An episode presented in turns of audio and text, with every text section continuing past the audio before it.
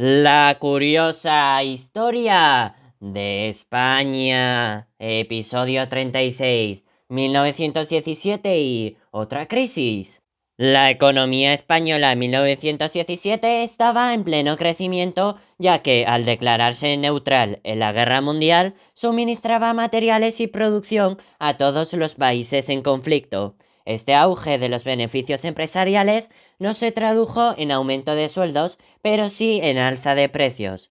Las causas de la crisis de 1917 hay que buscarlas en el descontento generalizado de los militares, la burguesía reformista que pretendía ocupar el poder, las movilizaciones sindicales y del proletariado en busca de mejoras laborales y de la sociedad en general debido al aumento de los precios.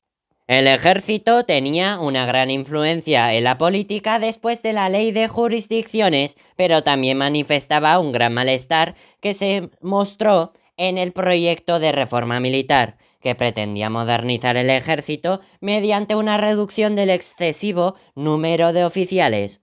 Otro motivo era el sistema de ascensos, en su mayoría por méritos de guerra, lo cual favorecía a los militares que servían en África frente a los peninsulares.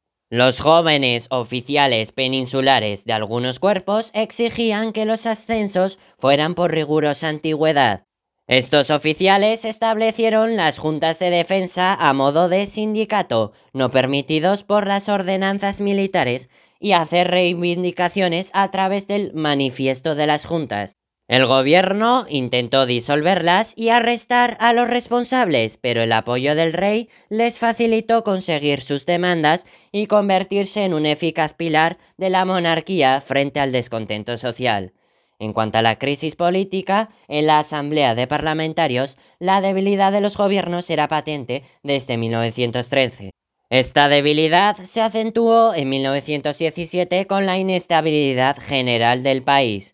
Dato suspendió las garantías constitucionales, la censura de prensa y el cierre de las cortes. El líder de la Liga Regionalista, Cambo, convocó a los diputados y senadores en Barcelona a la Asamblea de Parlamentarios. Solo asistieron 71 de los 760 convocados, en su mayoría catalanistas, reformistas, republicanos y socialistas como Pablo Iglesias pedían la convocatoria de cortes constituyentes y la descentralización del Estado. Finalmente la Asamblea fue disuelta por la Guardia Civil. Respecto a la crisis social tenemos la huelga general revolucionaria. Los sindicatos CNT y UGT amenazaron con una huelga general desde febrero de 1917. El motivo era protestar por el aumento del precio de los alimentos básicos, pero tenía un trasfondo político para conseguir la salida del rey y la formación de un gobierno provisional. Buscaron apoyos entre los parlamentarios y el ejército, pero no tuvieron éxito ante el temor a una revolución social. Una huelga del ferrocarril en Valencia fue el detonante para que se extendiera fundamentalmente por Madrid, Barcelona, Vizcaya y Asturias. La huelga tardó en ser sofocada a pesar de la dura intervención del ejército. La huelga no tuvo el apoyo del mundo rural ni de los burgueses. Se produjeron 70 muertos y la detención de más de 2.000 huelguistas, entre ellos el comité de huelga, que fue condenado a cadena perpetua, que no cumplieron al ser elegidos diputados al año siguiente.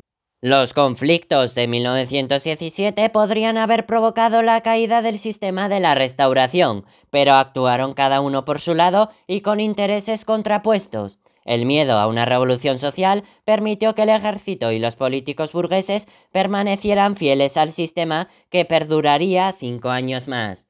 ¡Qué fascinante resulta la historia!